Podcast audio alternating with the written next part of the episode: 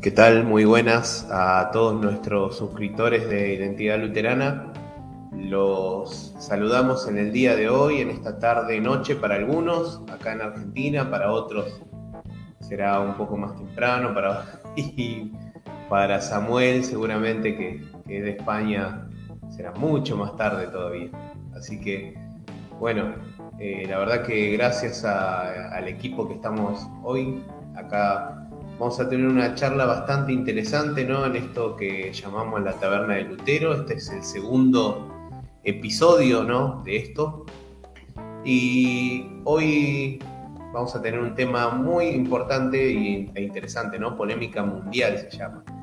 ¿Por qué polémica mundial? Bueno, terminó el mundial y creo que hay mucho hilo que deshilachar, mucho que charlar del, del mundial, ¿no? Obviamente, podemos llegar a charlar de, muchas cosas de fútbol, bueno, pero no es lo principal que se va a hablar hoy. Sí vamos a por ahí tocar algunos temas, ¿no? De, algunas particularidades que se, se hablaron de, algunos partidos y eso. Pero lo que más nos importa es lo que sucedió periféricamente, ¿no? Otras, otras cuestiones que, bueno, fueron bastante polémicas y que no se ha hablado tanto del tema.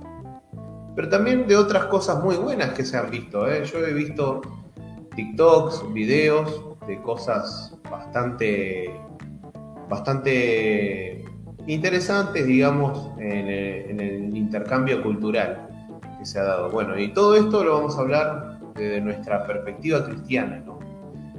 Eh, bueno, primeramente eh, les, doy un saludo acá, lo tengo a José, que estuvo la vez anterior con nosotros.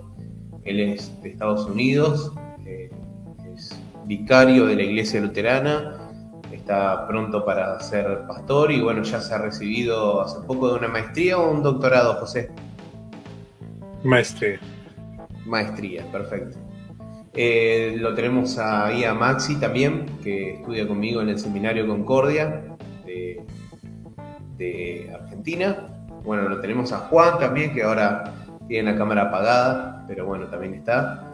Y Samuel de España, que nos acompaña, él es pastor de, de una iglesia presbiteriana de, allá de España, que bueno, lo escuché hablar el, eh, ayer un poco sobre, sobre este tema y pareció interesante sus aportes, así que lo he invitado.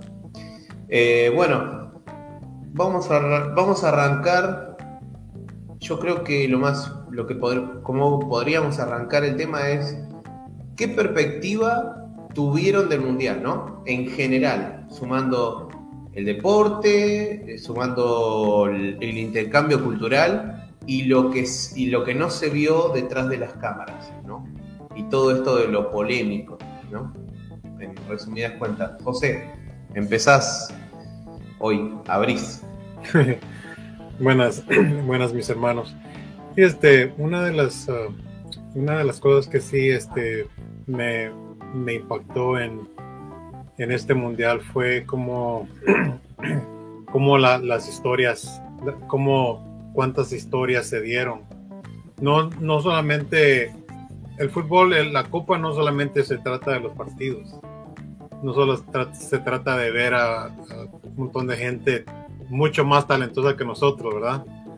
Ah, pero también hay, ah, es interesante escuchar las, las historias que se crean ah, detrás de o alrededor de, de, esta competencia. Y hay, hay historias de, de estos, por ejemplo, Messi, eh, me ha impactado la, historia de él, como una persona tan, ah, tan sencilla, ¿no? Y ha llegado a, lograr tanto. Y, muchos lo, muchos lo se molestan, muchos eh, no lo quieren, le tienen envidia o lo que sea. Otros ah, lo quieren mucho y otros lo, ah, lo quieren demasiado, al punto de pues quererle llamar Dios todas, todas esas historias me parecen a mí muy interesantes. Así es que la competencia no solo se trata de, de, hombres talentosos queriendo, queriendo ganar una copa, sino que hay mucho más detrás de todo eso. Y esas historias son las, las que pienso yo que nos, nos, ah, deberíamos de eh, deberíamos de tomar tiempo y, y analizar esas cosas también, no solamente los partidos. Muy bien, Maxi. Ahora, eh, ¿qué, opinión, qué perspectiva tenés de, este mundial? Así, a, grandes rasgos, como, como dijo José. Bueno, como todo mundial, este, se disfruta del fútbol, de los partidos, y bueno, en particular este, como argentino, una gran alegría. Eh, lloré los últimos goles que metió Di María en los penales que atajó, así que eh, a grandes rasgos lo que es en el lado del disfrute sería eso. Y por otro lado, también en pensar.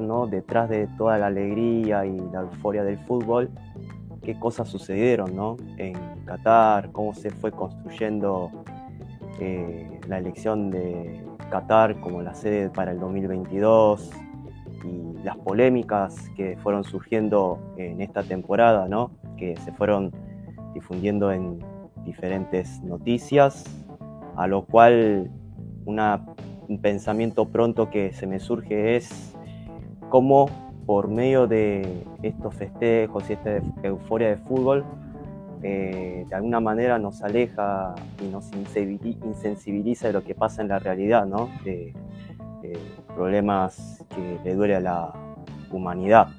Y cómo por medio de esto, el medio masivo que propaga todo eso, de alguna forma, usando esto, intuyo que quiere lograr eso, por un fin que otros están detrás para generar riqueza. Bueno, una de las cosas que a mí me sorprendió mucho fueron los jeques que se mostraron en los medios, eh, mostrando la plata que tienen, los trofeos que tienen, las camisetas que tienen, todo lo que compraron y dando propaganda este, de toda la colección que tienen, entre ellos algunos que mostraban camisetas de Messi, botines que supuestamente Messi jugó y así de otros jugadores. Eh, eso sería mi comentario al respecto. Muy bien. Eh, Juan, ¿estás ahí o no? Sí, ahí pongo la cámara. Bueno, como reflexión general, o sea, a mí me gusta el fútbol, me gusta mucho el fútbol de Europa, pero en general no soy fanático de, fútbol deporte, porque son otros deportes más, pero yendo solamente a lo deportivo fue como un mundial atípico, o sea, muchos que parecían candidatos cayeron en el camino, la final sí fue muy emotiva, este, fue como, digamos, el punto de vista de la selección, la culminación de un proyecto que se había iniciado hace años que ya puso a Argentina en un lugar histórico en cuanto a selección va a ser un mundial que va a quedar para la historia y para muchos debates y anécdotas. Ahora, bueno, también veo siempre que cada mundial es como un fenómeno sociocultural, es algo que creo que está en nuestra sociedad, es algo global. Y sí, yo creo que por un momento uno se fija en nuestros países, que hay crisis y todo, y el país de nosotros gana el mundial, como que es como un bálsamo en el que todos se olvidan sus problemas por un momento. Y creo que está bien también mientras no nos aleje de la realidad o del objetivo, me parece bien que se festeje, que lo genera. Sí, sí, sí, sí, eso es verdad. Eh, bueno, Samuel, eh, ¿qué, es lo que pudiste observar vos o, qué opinión tenés con respecto bueno, a lo que se habló acá en esta, en esta, en esta mesa? Bueno, es, es antes que todo, buenas noches aquí. Eh, es una ventaja hablar el último porque ya he escuchado todo prácticamente. bueno, de, de los tres invitados, a Juan no, no, le, no le pude escuchar, que está haciendo unas preguntas, ¿no? Pero ha sido un mundial, coincido, un mundial atípico. Eh, yo no tenía mucha, a priori no tenía mucha ilusión en el mundial desde cuando se decide la sede. Porque ya, hombre, un mundial en Qatar Normalmente el mundial en junio, julio, sabía ya que algo raro había en la decisión, porque no se puede jugar en junio julio, hay que cambiar la fecha, por lo tanto ya se empezó a ver la corrupción de la FIFA, ¿no? Pero por otro lado, no lo dije ayer también en el programa, no justifico la corrupción y nosotros como cristianos debemos estar en contra de ella y predicar, eh, predicar el Evangelio, que el Evangelio te pone, eh, es la oposición a la corrupción, eh, pero la FIFA es un organismo de, que está en este mundo caído, lleno de poderes y esto, a todo lo, donde hay poder, donde hay dinero, infelizmente hay corrupción. Podemos hablar de política, podemos hablar de, FIFA. Entonces, no me sorprende que la FIFA haya corrupción y si alguien quiere saber más de la historia de la FIFA, hay una, una serie en Amazon Prime y en, y en Netflix también documental muy interesante. Entonces, como que no, era típico, pero tampoco me, me, sorprende. Eh, también yo recibo el mundial un poco atípico porque eh, como española, la selección española no pintaba bien y todo esto, ¿no? Pero bueno, eso no voy a entrar en el campo ahora deportivo.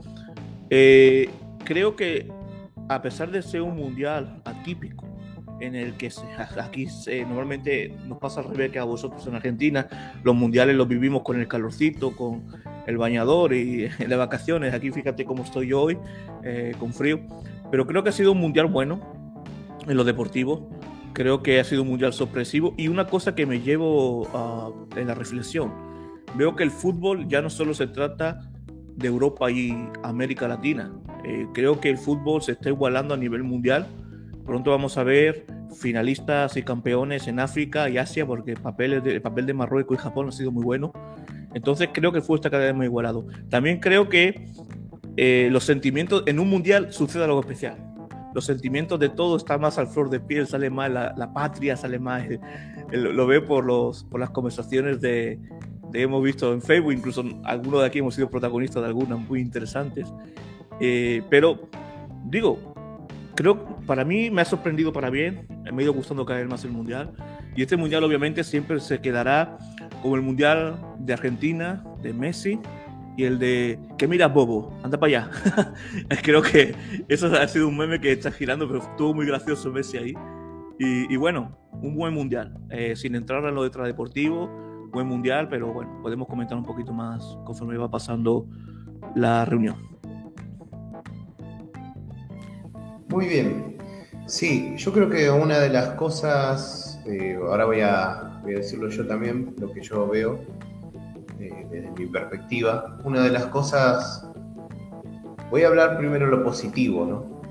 Argentina salió campeón. Ah, nada, nada. Eh, esa es otra cosa. Sí, no, pero lo positivo fue por ahí el, cambio cultural de que se han visto ciertas cosas que llamaron la atención, ¿no?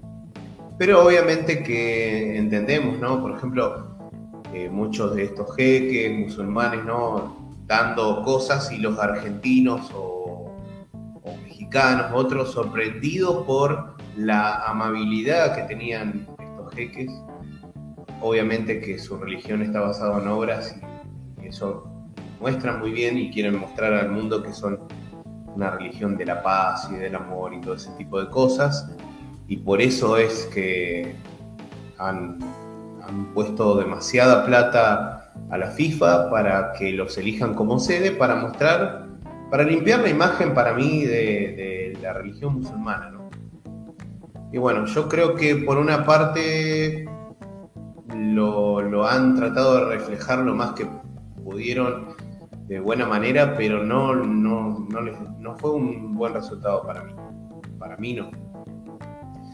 Sin embargo, por otra parte, eh, ahora desde la perspectiva, o sea, de montaje y todo ese tipo de cosas, eh, yo para mí fue uno de los mejores mundiales que he visto, ¿no? O sea, eh, estadios espectaculares, imágenes, todo eso, ¿no? Eso sí no se, no se puede negar. Pero también, bueno, estas estas cuestiones de doble vara de la FIFA y de, de, lugares, a ver, donde son progres y tenían la bandera de igualdad, qué sé yo, y pidiéndole a la gente homosexual que no vaya a, ver un partido, ¿no? O a los que eran eh, travestis o transexuales, como quieran llamarle. Eh, ojo, no estoy diciendo que, esté bien o que está mal, porque obviamente que eso se tiene que entender en el contexto de su religión. Y no, no estamos diciendo que la homosexualidad está bien o que está bien ser trans, ¿no? Pero a lo que voy es que con qué doble vara mide siempre la FIFA, ¿no? Porque cuando, por ejemplo, Neymar se puso 100% Dios en la cabeza, no sacate eso porque es religioso, ¿no? Pero cuando es la religión de los musulmanes, no, sí vamos a aceptar lo que ustedes digan. Eh, ustedes dijeron, ah, no, no vamos a, poner nada que, que, moleste a su, a su religión, ¿no? Pero después o sea, es una doble moral totalmente extraña, ¿no? Que uno podría llegar a decir que, o sea, no se entiende. O sea, para nosotros una cosa, para ellos otra. Entonces se dejó traslucir un montón de cosas, que los progresistas tienen una, un relato que no lo cumple, o sea, que se muestran muy diversos, pero a la hora de la diversidad en cada país son perseguidores de cristianos, etcétera, etcétera. Y miren que, por ejemplo, condenaron hace poco al jugador iraní que, que, bueno, que estuvo en contra de, lo que le hicieron a esta chica por el mal uso del velo. y uno dice, ¿cómo la FIFA no dijo nada ahí? Pero, sin embargo, entonces no se entiende el discurso de la FIFA y de todo lo que hace poniéndose ese no discriminación y todas esas, cosas que, le pide a los jugadores, ¿no? Así que, bueno, José, ¿qué querés agregar a, esto, no? Eh, por ejemplo, podríamos llegar a hablar primero de la inversión que hicieron los jeques. ¿Qué es lo que crees vos o sea, ¿cuál fue la causa que, los motivó a ellos a hacer esto? Bueno, eh, como eh, creo que uno de ustedes dijo que el, fútbol se está volviendo ya mundial. Y siempre que, esas cosas pasan, ¿entiendes? cada nación empieza a abrir sus puertas a, a, nuevas posibilidades y de ahí pues llegan llega el factor dinero y el factor dinero pues siempre cambia las cosas. Ah, y, y, eso es, y eso pues no, no se puede negar, eh, no se puede, no podemos decir, no, pues eh, ya, ya lo mencionaba eh, Samuel anteriormente de que en, en, Netflix y en Prime hay una, hay una serie sobre la, la corrupción en la FIFA y es increíble, siempre e, ellos no, a ellos no se les escapa una oportunidad de, hacer un dinero, un, dinerito a, nadie, ¿no? Y si algunos, algunos si, si, es, si es necesario vender a su, a su propia abuela, lo van a hacer. Um, y, y, sí, pues ellos, como se mencionó también de que ahora estos países musulmanes quieren, quieren limpiar su imagen y este, pues como siempre, ¿no? Eh, la religión musulmana siempre se ha identificado por eso. Ah, cuando ellos quieren ganar gente para, para, su, para la manera, para que la gente vea las cosas como ellos quieren, ellos se portan amables. Ya cuando tienen poder es, que, es cuando ellos se imponen. Y eso ha pasado en, en, en, la historia de, de, de, de Islam. Entonces pienso yo de que, de que ya pasaron muchas cosas, ¿no? no sé si hasta se reportaron muertes. Eh, una, una forma de esclavitud para, para construir los, los estadios. También se reportaron esas cosas en Brasil, cuando, cuando en Brasil se hizo la, la, la Copa ahí también siempre donde, donde, haya, donde haya hombre, ahí va a haber corrupción. Bueno, sí, eso también, por ejemplo, pasó con el Mundial en Argentina en el 78 cuando fue, estábamos en plena dictadura militar y para limpiar un poquito la imagen, Argentina se hizo justo en plena dictadura un mundial. Qué raro, ¿no? bueno, Maxi, eh, a todo lo que estaba hablando ahí José, eh, habló sobre la amabilidad ¿no? que ellos demuestran para después, bueno, obviamente que, es como su evangelismo, ¿no? El musulmán. He visto eh, varios videos donde se veían, ¿no? A musulmanes predicando el evangelio, pero te, te prohibían, predicando el evangelio, predicando, perdón, predicando, o sea, el, Islam, ¿no? A, que se hagan islámicos. Eh, ahora, ¿no? La FIFA pidió que no se lleven cruces o, objetos eh, religiosos, ¿no? Por respeto al Islam. ¿Qué, qué, conclusión podés sacar de todo esto o qué opinión podés dar de esta parte?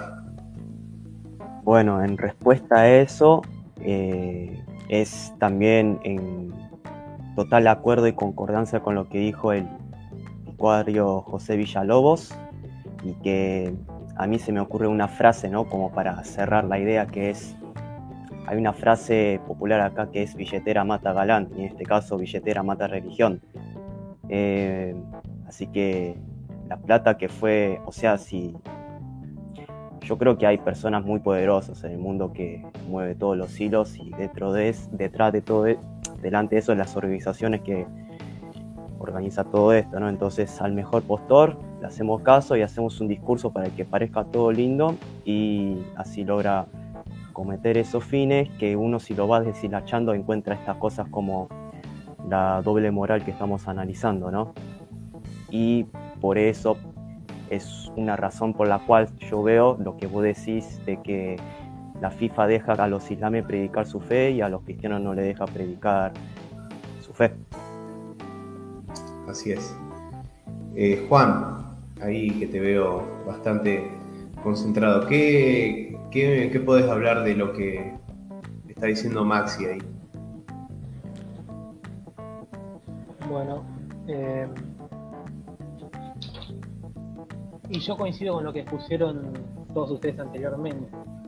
Hay que entender que el fútbol es una pasión, un sentimiento solo para el que es hincha o el que lo juega como recreación. Tanto para el jugador como los dirigentes, empresarios, el fútbol de hace décadas es un negocio multimillonario que abarca un montón de rubros. Entonces, la organización de un mundial, torneo, yo entiendo que se ve más desde el punto de vista del espectáculo y principalmente de la economía de la ganancia es lo que a veces mucha gente fanática aún no entiende. Estamos en negocio, los clubes son empresas, las FIFA son empresas. Entonces, si viene un país donde no tenga trayectoria futbolística, lo pone los millones y bueno, si tiene los recursos para hacer la infraestructura de estadios, va a meterse del mundial. También, bueno, vemos que ahora hay países que aparte de eso están, como el caso de los países de América Norte, se están preparando con aparte de infraestructura, están desarrollando ese tipo de seleccionados para sumarse plenamente, pero el último mundial para mí fue más un negociado. Y tampoco que no se puede criticar porque vivimos en un mundo capitalista, donde todo se por el negocio.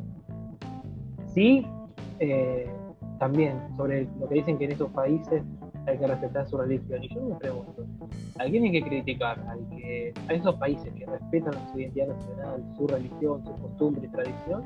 O los países occidentales donde estamos nosotros que olvidaron su historia y todo eso. Yo siempre me hago esa pregunta. O sea, ¿por qué los progres no, no los fastidian a ellos y, acá sí? O sea, ¿será que no hay que aprender de esos países quizás a mantener su tradición? Más allá de que uno esté de acuerdo o no, pero uno no puede negar que ellos defienden lo suyo, al menos su identidad. Sí. Samuel, ¿Qué, nos podés decir de esta doble moral de la FIFA, no? O sea, ¿qué, análisis pudiste ver o de lo que se vio o lo, que no se vio, ¿no? De ciertas cuestiones de costumbre que, por ejemplo, tienen contra los jugadores normalmente en, en Europa o en América, que se les exige a los jugadores y que luego en otro país, porque tienen una religión diferente, como que se abstraen de eso, ¿no? O sea, se abstraen de todo lo que el cristianismo, por ejemplo, dice que está mal. ¿Qué, podrías hablar al respecto de esto? Bueno, pues ya lo han dicho por ahí, el, poder, el poder del dinero corrompe los Bueno, te hace cambiar de idea muy rápido, ¿no? Eh, va a unas elecciones, un, un, candidato X que va a votar a una persona, al candidato Y, le da un poquito de dinero y cambia su voto por el candidato X. Esto pasa en la corrupción humana a menor escala, infelizmente pasa también a mayor escala donde hay poder. Donde hay más dinero, más corrupción hay. Eso, yo muchas veces digo, criticamos políticos, criticamos poderes, pero, hombre, se entiende que nosotros como cristianos, por la gracia de Dios, no podemos hacer corrupción y pecar, ¿no? Pero yo me pregunto muchas veces, Señor, si no fuera por el temor que, tú has puesto en mi corazón, que, ¿dónde estaría yo? ¿Qué estaría haciendo yo? Entonces, eso es nuestra naturaleza y eso también me lo pregunto, ¿no? Pero la FIFA, hablando bien, ya con la respondiendo a tu pregunta, la FIFA es camaleónica. La FIFA eh, le pone el dinero y te cambia de idea, quiero decir. Y se ha criticado mucho la elección de este mundial y yo fui el primero que me me sorprendió, pero todas las elecciones, no nos engañemos, quien ha leído un poco sobre la FIFA, todas las elecciones de mundiales han sido más o menos por lo mismo favoritismo, amiguismo, intereses, política, y eso ha, estado siempre, ¿no? no ha empezado a suceder en el 2018 2020. Eso ha sucedido siempre. Por otro lado, digo que la FIFA es camaleónica porque es curioso, ¿no? Lo, lo que bien has dicho. Cuando hay valores cristianos en Europa, en, en Latinoamérica, en Norteamérica, y, y eso la FIFA lo, lo penaliza. Eh, en cambio, fíjate una cosa, eh, con el caso de Alemania, de, Inglaterra, con querer llevar el, brazalete de arcoiris, el, simbología LGTBI, ah, cuando lo han llevado en la Eurocopa, cuando lo han llevado en partidos de fútbol, que también, aunque son de la UEFA, son de las confederaciones, pero también pertenecen a la FIFA, porque la FIFA está por encima de eso, incluso lo ha apoyado. La simbología LGTBI, la, la política esta ah, que eh, digamos, más progresista y más eh, eh, contra el cristianismo, ¿no?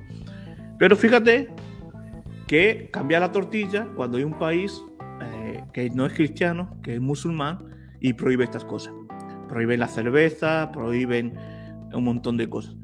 ¿Qué sucedió? Sucedió el dinero. Sucedió el dinero. El dinero corrompe, el dinero corrompe a la FIFA, pero el dinero corrompe si no es por la, por la gracia de Dios y su misericordia, a cualquiera de los seres humanos. Sí, sí, totalmente. Bueno, hay algo que dijo Juan que, que es una, frase, creo que bastante correcta.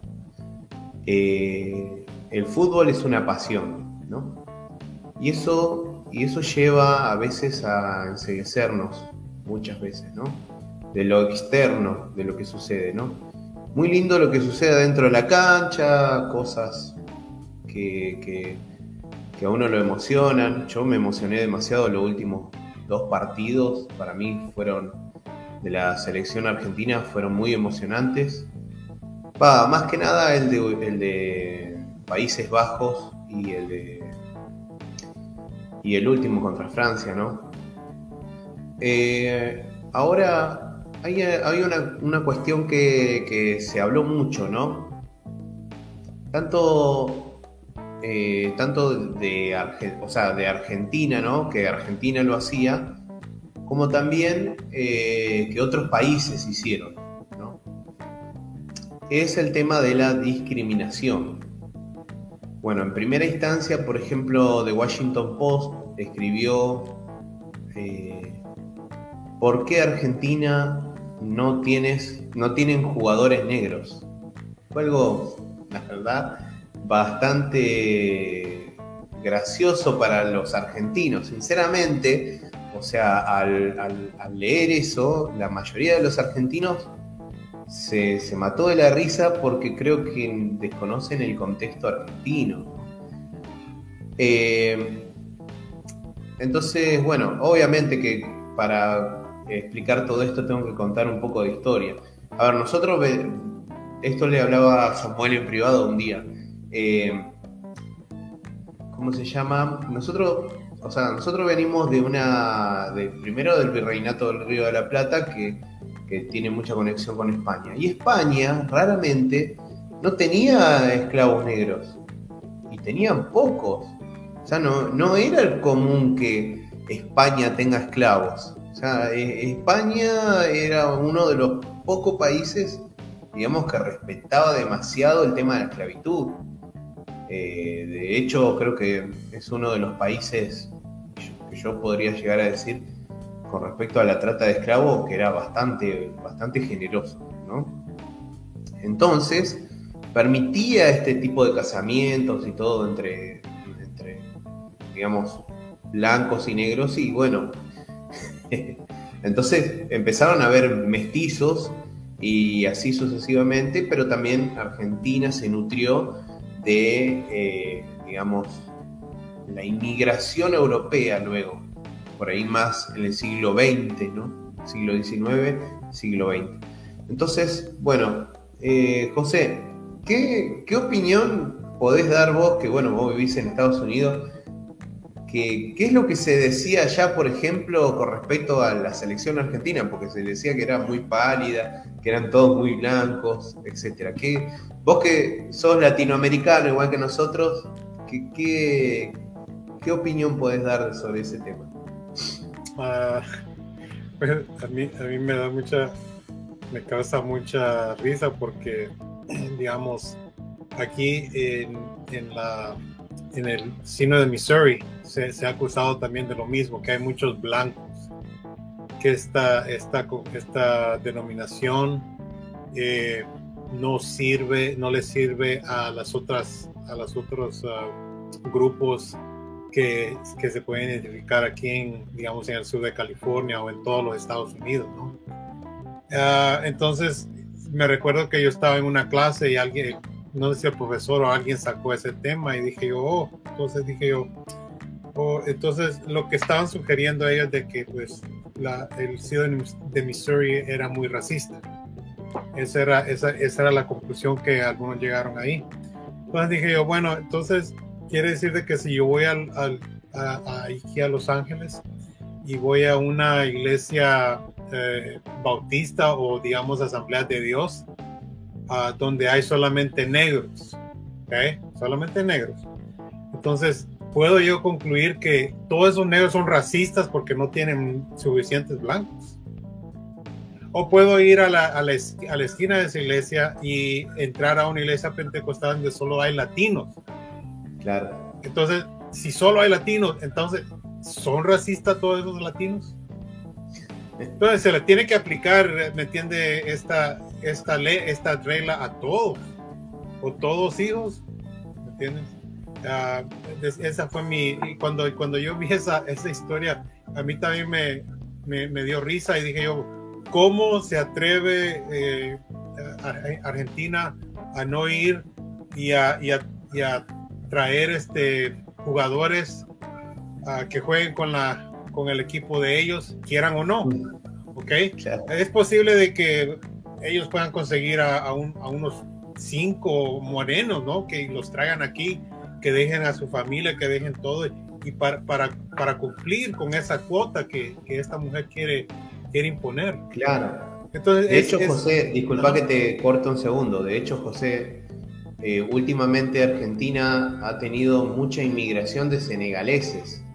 O sea, acá Juan o Maxi no me lo va a dejar mentir que la inmigración senegalesa es muy grande actualmente. Así que podríamos agarrarnos, ¿eh? muy pronto, que se espere unos que 5 años. Claro, sí. y, hay que, hay que, hay que asegurarnos de que, de que, que jueguen, o sea, que se vuelvan futbolistas, quieran o no, puedan jugar o no. Hay que lo o sea, el, el punto es de que hayan, hayan representación, ¿no? porque eso es eso es todo lo que ellos quieren. Claro. Bueno, Maxi, vos que sos de, o sea, sos de descendencia coreana, ¿no? Y que vivís en Argentina. ¿Vos te sentís ofendido por el equipo que porque no hay asiáticos, por ejemplo? ¿Vos, vos sentís eso lo que el Washington Post criticó a Argentina, por ejemplo? Si Washington Post dice por qué no hay asiáticos en la Argentina, para nada. No, jugando, jugando a, a en el, en el Mundial, ponele. ¿Cómo? No entendí. A ver, de vuelta me repetís la pregunta. Claro. O sea, el Washington Post dijo por qué no hay negros jugando en la selección argentina. O sea, gente de raza negra.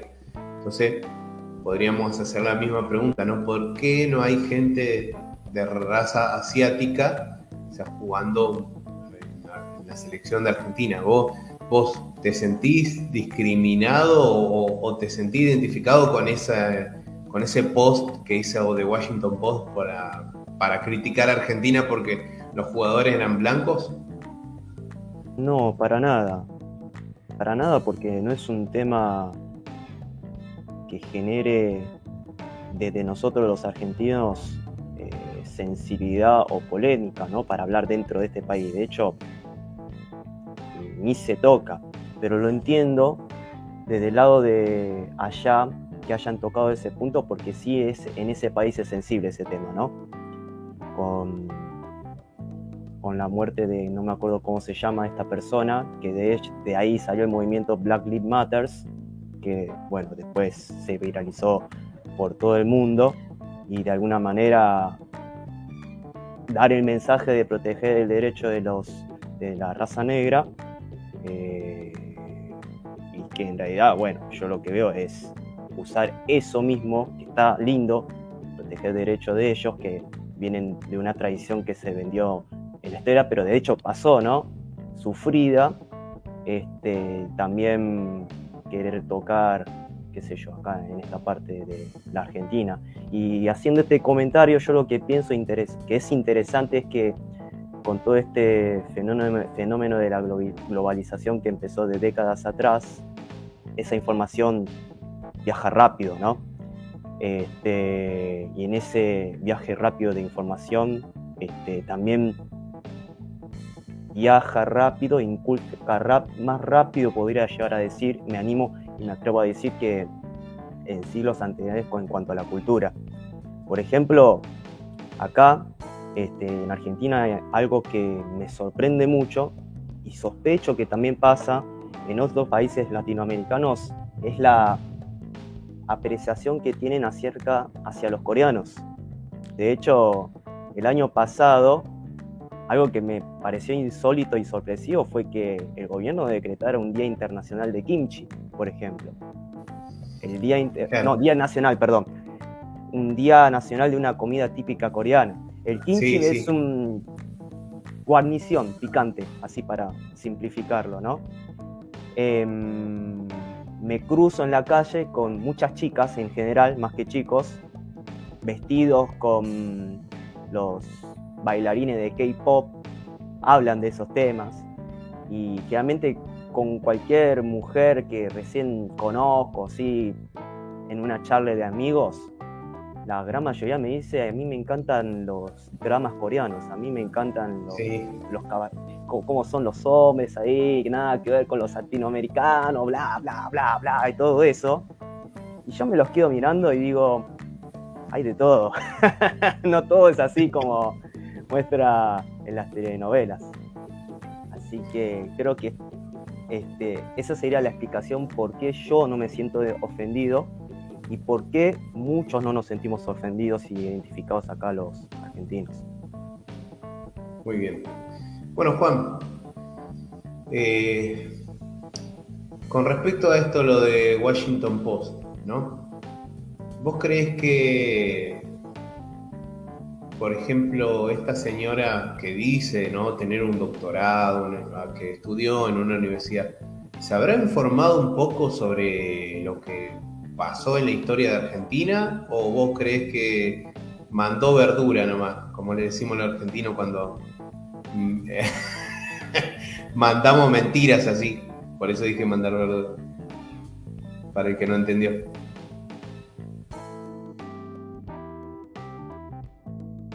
Está silenciado, Juan. Sí, mira, yo la verdad no leí mucho sobre eso, pero vi que comentaban sobre la noticia en las redes sociales. Igual, mira, yo como que encajaría mucho en el promedio porque soy argentino, pero mayormente descendiente de italianos. Así que, como tiene el estereotipo, digamos. Eh, mira, yo creo que la composición étnica la selección de un deporte de cada país se, se tiene que entender según las generaciones recientes. Eh, ¿Cómo se llama? Hay selecciones que vos las veías en de Europa eh, hace décadas atrás, en el siglo XX, y vos ves que hay más variedad étnica o cultural hoy en día, pero eso debido a migraciones también, como ustedes, debido a la globalización, se abrieron más las fronteras. O sea, ¿quién dice Sí. que, que a futuro en la selección argentina quizá no haya un futbolista afrodescendiente, asiático? O, no, o por ejemplo en otra selección, ponerle empieza a haber futbolistas eh, nacionalizados que ya pasa o descendientes de argentinos, con una migración por Cristo o algo, ¿no? Es muy dinámico eso, ¿viste? Claro. Sí, Aparte, me bueno, mató el, el comentario, che, perdón que te corte, de, de Francisco de Beseo Facundo, no me acuerdo cómo era el nombre, un amigo, dice, falta más morenos en la transmisión, dice. sí. Bueno, eh, En teoría lo seríamos todos acá morenos porque no hay ningún rubio. Claro, ¿no? En Argentina es verdad, la mayoría somos de, de piel morena, o sea, somos así, no, no es que somos todos blancos. O sea, e- eso tampoco no- lo que yo creo que no entendieron, o, o- o ellos, o sea, le dicen no, o sea, no blancos, o sea, nos, nos ponen no blancos a los morenos, pero no somos negros. O sea, estamos en el limbo, digamos, en el, en el purgatorio, ¿no? No sé que, a ver, cómo, cómo nos toman. mayormente Argentina, digamos que durante el siglo XX se sí. formó una descendencia de europeos blancos, pero no eran nórdicos tampoco, o sea, nosotros somos de europeos del sur, o sea, España, Italia, Portugal, o sea, son origen de tez blanca, pero no es que son todos rubios ojos azules como de Finlandia o, o Noruega. O sea, Claro. somos más, sean blancos, eh, mediterráneos. O sea, Juan, te das cuenta ¿y no tu abuelo- de Juan, tu abuelo es, es de Italia, ¿no? Era de Italia, ¿o no? ¿O tu bisabuelo Sí, era? Era de Italia. ¿Región? No, tengo abuelos que vinieron de Italia. Que sería de la parte Bueno. del centro para el sur, o sea, tampoco sería ni tan del norte. Claro, Es- sí. Sí, por eso este es un país de y, inmigrantes, totalmente inmigrantes. Sí, sí, Bueno, Samuel. historia reciente. es verdad. Sí, sí, sí. Bueno, Samuel, eh, a todo esto que, que venimos planteando, ¿no? Vos como español, ¿no? Que, que también ustedes tienen bastante, digamos, bastante inmigración de, de distintos países, incluso también de, nuestra región, ¿no? Que creo que deben ser los más que llegan, los más acercados, o, bueno, los marroquíes, todo esto, ¿no?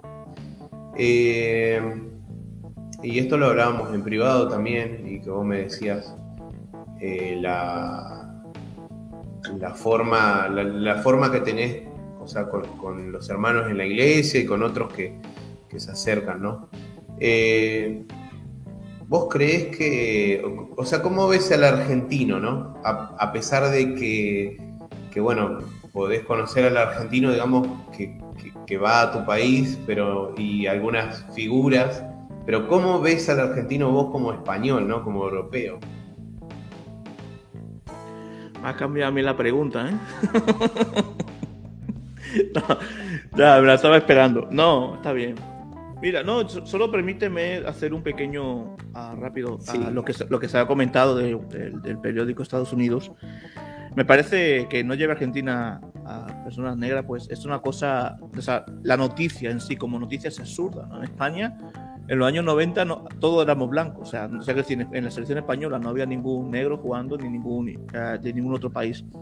A final, eh, a final de los 90 está jugando bueno, mediados de los 90 juega el primero, de los primeros que recuerdo, Donato, que es nacionalizado, que era brasileño, brasilero, y así variamente, en el, en el 2008 ganamos con un brasilero, Sena, nacionalizado también la Eurocopa, y este año eh, he jugado el Mundial, un caso curioso, eh, ya, ya sí es un nacido español, de, de, origen de Ghana, eh, Iñaki, eh, Nico Williams, que su hermano a la vez estaba jugando con la selección de Ghana.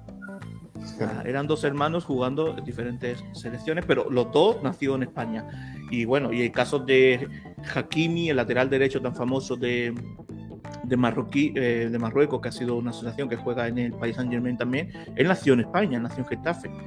Eh, y se ha, creado toda su vida en España. Entonces, eh, es, tarde o temprano, yo creo que de Argentina, y si estoy hablando que ahora ya hay una población senegalesa bastante alta, yo creo que tarde o temprano alguien negro va a jugar, alguien africano va a jugar en, allí en, Argentina como ha pasado aquí en España. Es más, yo de niño quería que jugara gente de, de, negros, la gente que, de otros países en España, porque había otras selecciones como Francia e Inglaterra que ya los tenían, ¿no? Entonces yo tenía esa ilusión. Pero bueno, a lo que me vienes contando.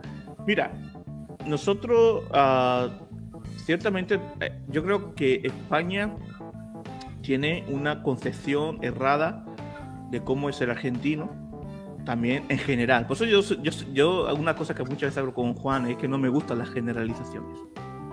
Y muchas veces la prensa tiene la culpa. La prensa, por eso cuando a veces con motivo los jugadores cantan canciones a la prensa, ¿no? O sea, que a veces los, periodistas, por todas estas cosas que estamos hablando, como ha empezado esta, este bloque de, de conversación, tienen la culpa, ¿no? Entonces, no, España es un país abierto, hay de todo. No puedo decir que eh, hay, mucha rivalidad futbolística también con los países más fuertes. Por ejemplo, España también con Brasil, con eh, Argentina, con eh, Francia. un español, un español general, la peor final que se podía dar es la que se dio. O sea, a la Argentina contra Francia, porque yo creo que no sabía ni con quién iba a ir en general, ¿no? pero yo creo que debemos de romper, sobre, todo dar, dar, a conocer, conocernos unos a otros, debemos de romper esos mitos que se crean y que muchas veces se crean por el yo creo, yo pienso, por lo que escucho de la prensa, ¿no? Obviamente eh, ha dado vuelta, por ejemplo, hoy en España la imagen de, de Dibu, un gran portero, haciendo con, con, el guante una cosa grosera que no voy a repetir, y, y después ha salido también con un bebé con la cara de Mbappé, que me ha hecho gracia. Pero, sí, eso claro, Sí, entonces, entonces, claro, esas cosas, ah, desde aquí muchas veces también por el, no se entiende, por choques culturales, esas cosas se perciben como, como una cosa de muy subido, ¿no? De muy, muy, muy creído, ¿no? Entonces, eso puede creer malentendido. Pero obviamente, una persona sería muy ignorante si piensa que todos los argentinos van a ser como Dibu. O sea, es que, eh, eh, entonces, o que todos los españoles son racistas porque uno me dijo. ¿Qué? Eh, ¿No son como Dibu? De veras. no, o, por ejemplo, como, como por ejemplo, que hablamos un día, Juan, que porque un español haya dicho que los hay, hay españoles racistas, igual que lo hay en Estados Unidos, lo hay en Argentina y lo hay en todos sitios. Que diga, eh, argentino, sudaca, y yo, eso diga, no, pues todos los, con perdón, no estoy insultando, estoy reproduciendo una frase. Eh, todos los, uh, todos los españoles no quiere decir que seamos racistas. Obviamente, de todo hay en la viña del Señor, de todo hay en este mundo creado por Dios. Y creo que por eso me, las etiquetas, las generalizaciones a mí me dan un poquito de, de, respeto por eso, porque por las generalizaciones ya empezamos a pensar que todos los argentinos son divos y que todos los españoles somos racistas. Entonces, pero, a ver, la rivalidad es sana siempre que sea con respeto. Futbolísticamente que haya rivalidad me gusta. Yo, por ejemplo, soy de Real Madrid y me encanta cuando juega contra el Barça. Quiero que el Barça pierda hasta los entrenamientos. Pero una rivalidad sana. Tampoco me enfado si el Barça me gana. Tengo amigos del Barça y le digo, enhorabuena, campeón, habéis ganado. Es, eh, hay que vivir las cosas con tranquilidad, con siempre del respeto. Y me alegro por Argentina y digo, soy de Real Madrid, pero Messi merecía este mundial. Y me alegro por Messi. Sí, bueno, lo que yo, eso, eso es muy interesante lo que dijiste, ¿no? El argentino sí es, bastante grosero, agrandado, un montón de cosas, ¿no? Por, y más que nada yo creo que es, a veces por tanta frustración que tiene, no sé lo que piensan los demás, ¿no? que son de Argentina, pero yo creo que tiene que ver con tantos años de frustración, con un montón de cosas que cuando sale algo bien, por ejemplo en deportes, Argentina, oh, Argentina es el mejor, no, porque esto, el otro. Pero también el argentino es muy patriota, muy orgulloso de su país, a pesar de a veces a ver, manchar sus, sus propios símbolos, ¿no? Como por ejemplo capaz que el ejército ciertas cosas, como la bandera o el himno. Pero también le, da bronca, por ejemplo, capaz cuando ves que cuando ve que el himno es cantado por, por ejemplo, como pasó, ¿no? Por una persona transexual y por un cantante de cumbia que encima arruinó el himno y fue el meme más publicado y el enojo de todos los argentinos durante un, no sé, fue, no sé, creo que una semana, todos lo subían en el estado. ¿Cómo puede ser que esta porquería, no sé, hagan esto, el otro? Entonces sí, el argentino se destaca, se destaca por esto, ¿no? Pero eh, también se vio en la cancha, ¿no? Ese, eso es lo que dijiste de Dibu Martínez, de Messi, de todo eso de hacer los simbolitos, de hacer el, digamos, el topollillo, ¿no? Y todas esas cosas que se hicieron que la verdad que, a ver, la verdad que no, no estuvo muy bueno. Faltan más voces femeninas en la taberna, dice. Ahorita, ahorita vamos a subir. ahorita vamos a subir. ahorita arreglamos eso. Hola chicas, decía. Es mi esposa. De la mujer de, Maxi. Eh, creo que iba a decir, bueno, entonces, bueno, no, hay cosas entonces que, sí, que estuvieron muy mal, ¿no? Pero es pintoresco para el argentino, para el argentino promedio, ponerle nosotros como cristianos obviamente que eso no estuvo bien.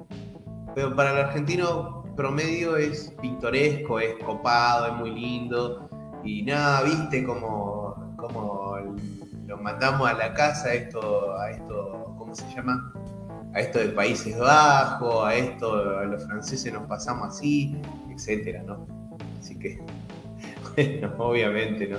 Se, se hizo bueno, una, la verdad que una, cosa que no, debía hacerse, ¿no? Esto de si, puedo decir algo de, si puedo decir algo lo que hizo Dibu.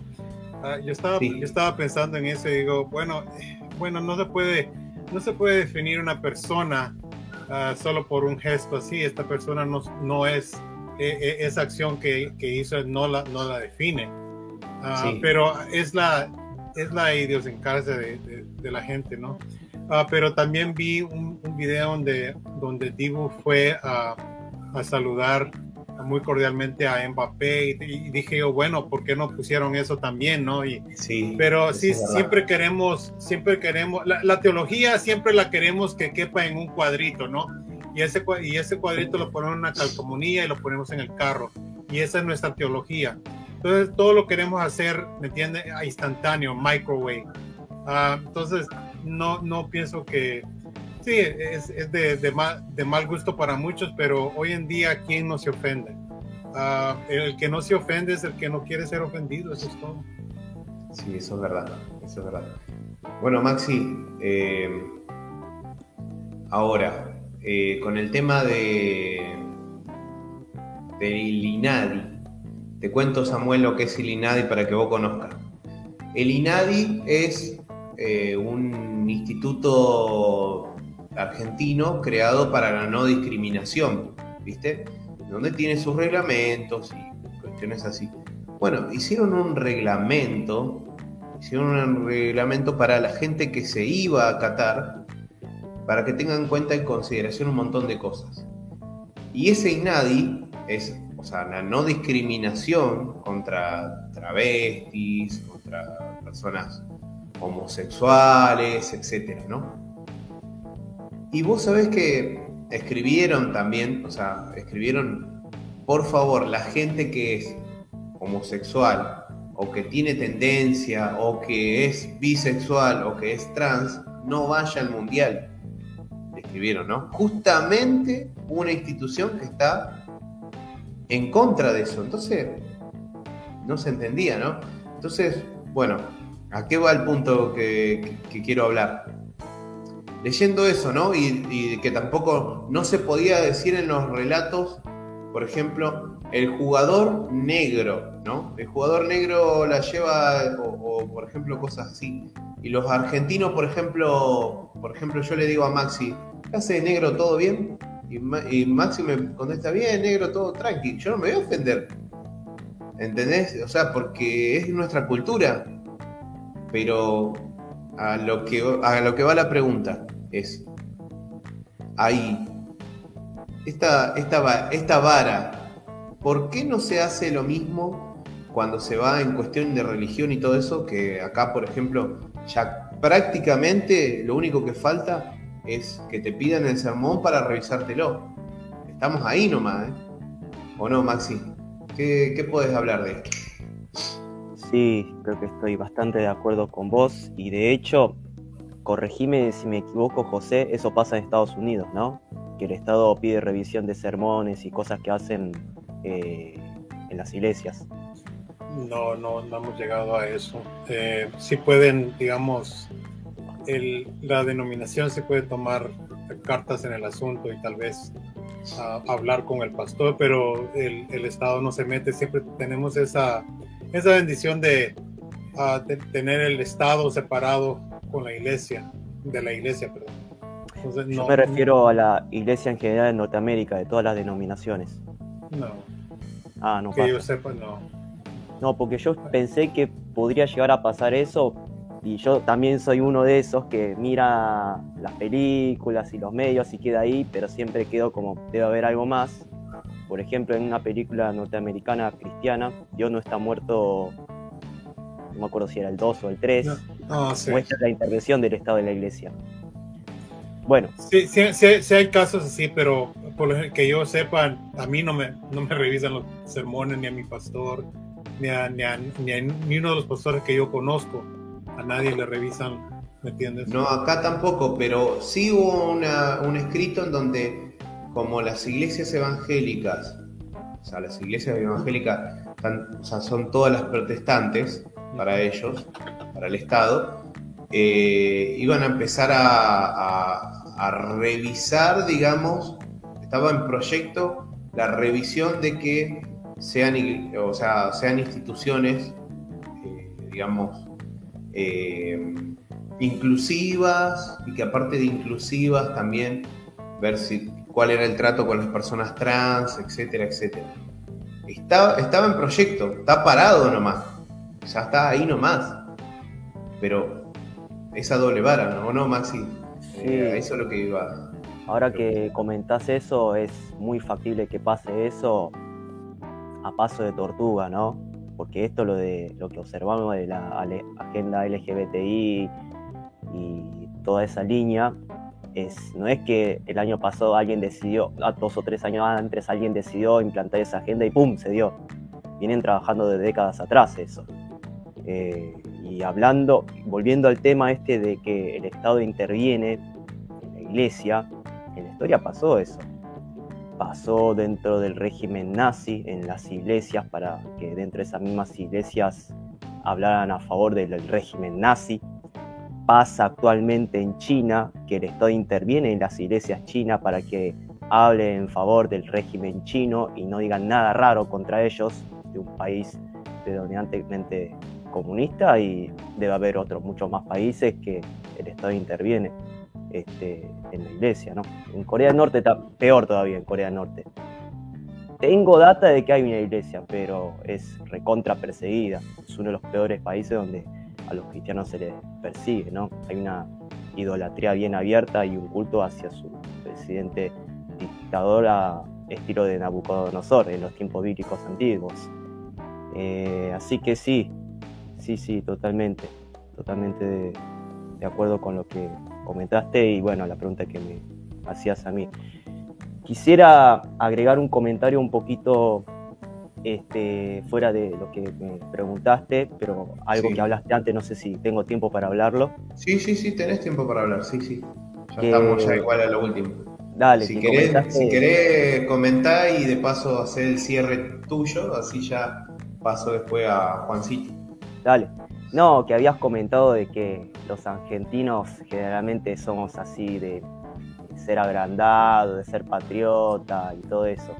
Y yo estoy algo en desacuerdo en el sentido de que también la generalización es que el porteño es el argentino. O sea, Claro, es el, verdad. el bonaerense nada más. Y acá en la Sí. Argentina somos 23 provincias, si no me equivoco, si no me mandan a primaria de vuelta. Eh, y te digo esto porque yo conozco Salta. De hecho, mi esposa es de Salta y viví un tiempo ahí. Sí. Conozco cómo es la cultura y es muy bastante diferente de cómo es el porteño. Sí, totalmente, es verdad. porteño somos más expresivos, lo que pensamos. lo Maxi, ya te vas a Entre Ríos. Mirá, Samuel, para que vos conozcas. A Buenos Aires, Entre Ríos está, es una provincia más arriba, que está acá a dos horas y media, tres, o, o sé, está a dos o tres horas. Es cercana, ¿no? Ya cambia. La gente es muy amable. Vos te cruzás en la calle y, hola, ¿cómo le va, señor? Buen día. ¿Todo bien? Y así. Y acá, en Buenos Aires, nada, no te saluda nadie. Es más, desconfía de cualquiera que es, cualquiera puede ser eh, ladrón. ¿no? Así, a ese punto estamos acá, ¿o no, Maxi? Sí, sí, sí, sí. Pero hay algo bueno que destaco, que decimos las cosas sin reservas. O sea, si hay Sí. algo bueno que destacar, lo decimos sin reservas. Y si hay algo malo que destacarlo, también decimos sin reservas y sin pelos en la lengua, ¿no? A diferencia del salteño que se reserva más, tanto las cosas buenas como las cosas malas en decir con los vecinos o con la gente que se cruza, cruza en la calle, y es muy respetuoso. Este, Y lo que destaco también es que es muy familiar el salteño. Son mucho de Claro. familia, hacer reuniones, muchas juntadas, mucha folclore, y eso es realmente muy lindo, a la cual yo como porteño, no sé si te pasa a vos, no estoy acostumbrado, pero lo voy aprendiendo. Y es bueno rescatar cosas buenas. Bueno, eso sería mi cierre. Sí. Bueno, Juan, tu cierre sobre esta charla en general, si hay algo que faltó, también decilo, o algo que te quedó en el tintero ahí también. eh, lo que estuvieron hablando lo último de la iglesia, saber cómo es en cada país si el Estado se mete o no. Igual yo voy a tirar una recomendación, media polémica. Seguro que si alguien nos escucha, algún cristiano no nos está viendo, pero no sé bien por el cine evangélico moderno, porque mucho evangelicalismo americano trasladado al cine. O sea, creo que no nos representa al menos lo que somos más de iglesias protestantes históricas. A mí particularmente, disculpe, pero no me gusta ese cine. O sea, es muy superficial para mi gusto. Ahora bien, igual la mejor película de Lutero.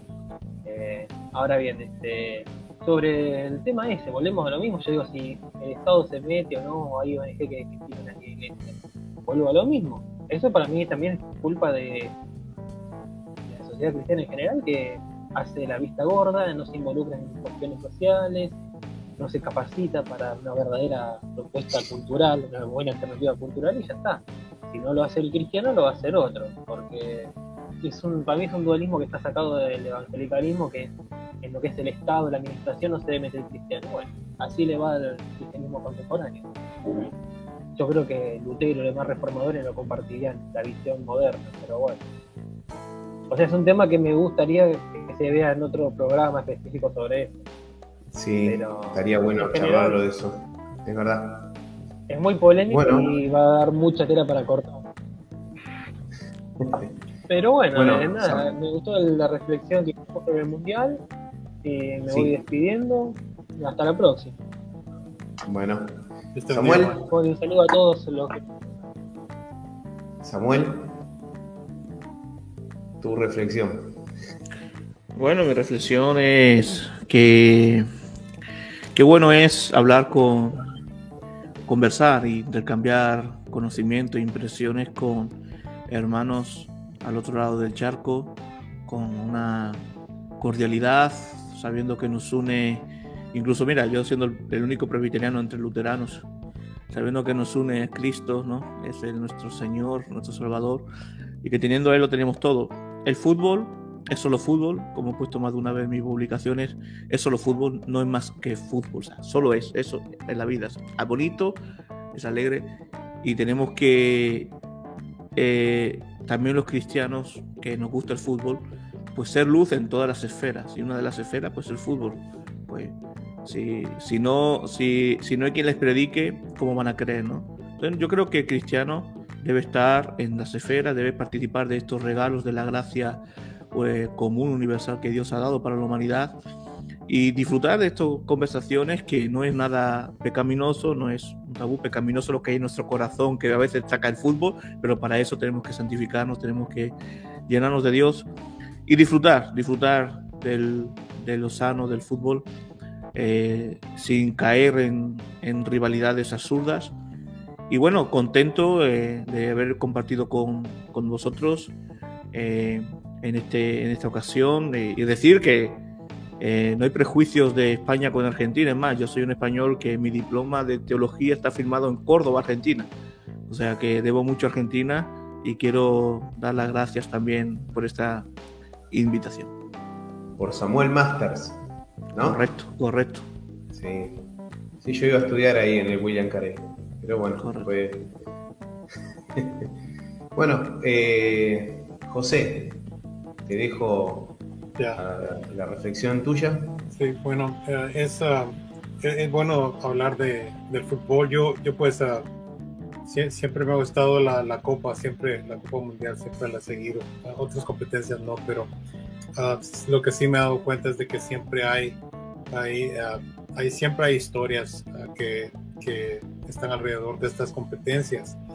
Ah, y sí, este, es uh, bueno que hayamos uh, señalado las, las inconsistencias de, de, los países que, que están, que están este, patrocinando este, este evento, la inconsistencia de la FIFA, la inconsistencia de todas las autoridades, aún de cristianos, ¿no? Entonces, todo, todo es, todo es toda la inconsistencia que hay y que, y que ha habido y eso pues nos señala de nuevo, nos regresa al Evangelio de Cristo, que ahí no hay ah, nada inconsistente, todo es firme, podemos ah, confiar en Cristo, en sus promesas y, y, pues seguir adelante y disfrutar, como decía eh, Samuel. Samuel dice que el fútbol es solo fútbol. Yo, yo, yo me he dado cuenta de que el fútbol sí es solo fútbol, pero también ah, me gustan las historias que, que, que salen de, de, de todo esto. Y a pesar de todo lo malo que, que, se puede observar en este mundial, pienso de que la humildad ah, salió a relucir en este mundial, pienso Sí. En, en la persona de, de, ah, Messi y, este, y en otros, ¿no? no solamente Messi, pero este, a, a todos los, los, los, que no, no conocemos por nombre, pues, uh, son gente humilde.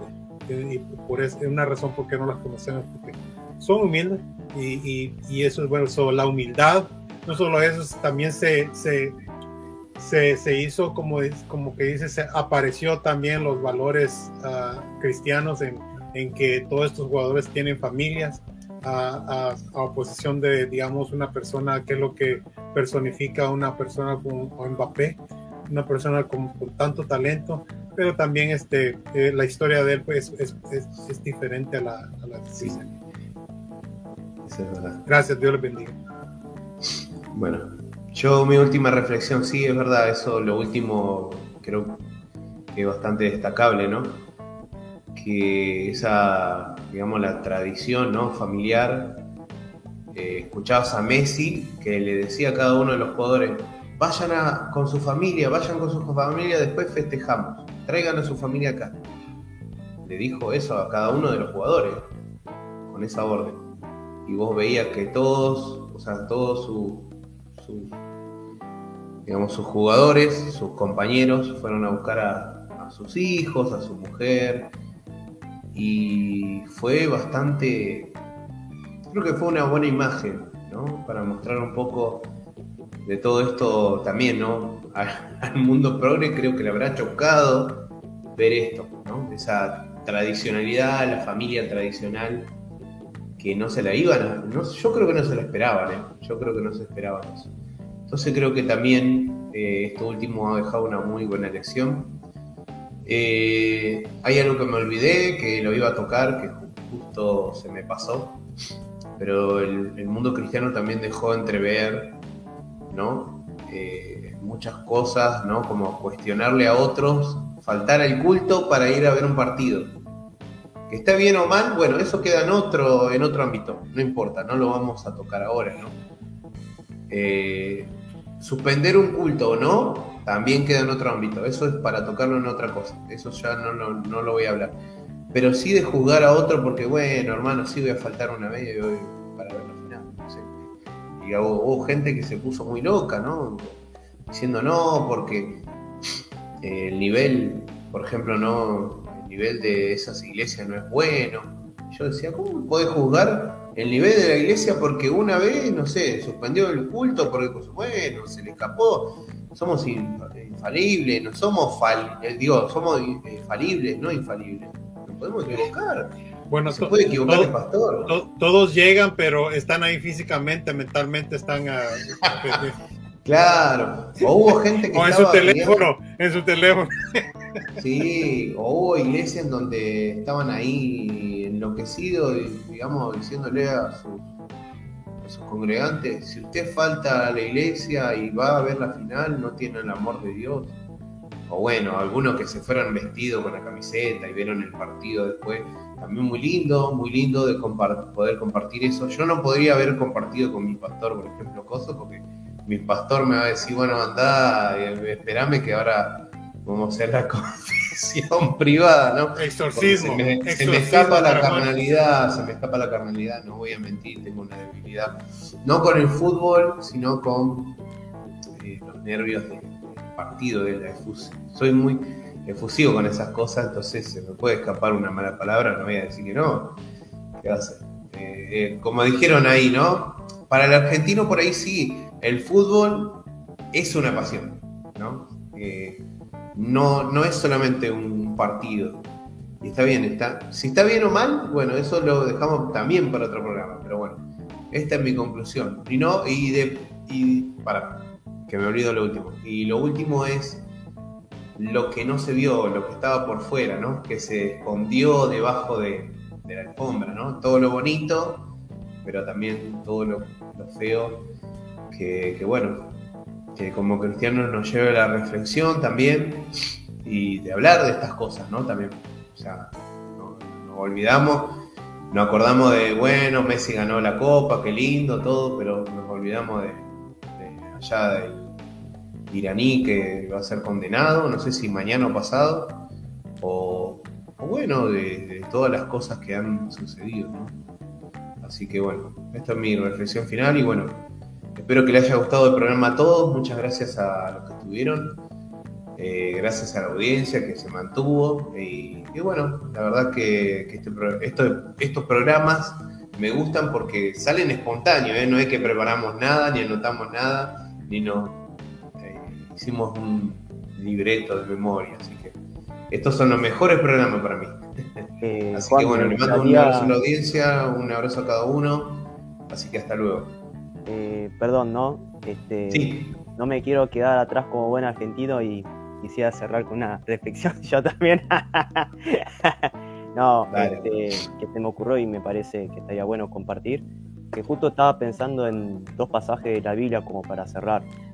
Uno es en el libro de Eclesiastés, cuando tradicionalmente escrito por Rey Salomón, habla acerca de que hay alguien encima del otro que lo controla y que por eso se baja la línea de la injusticia y nos avisa que no nos sorprendamos y ofendamos por eso, que es normal que pase esto en un mundo caído, ¿no?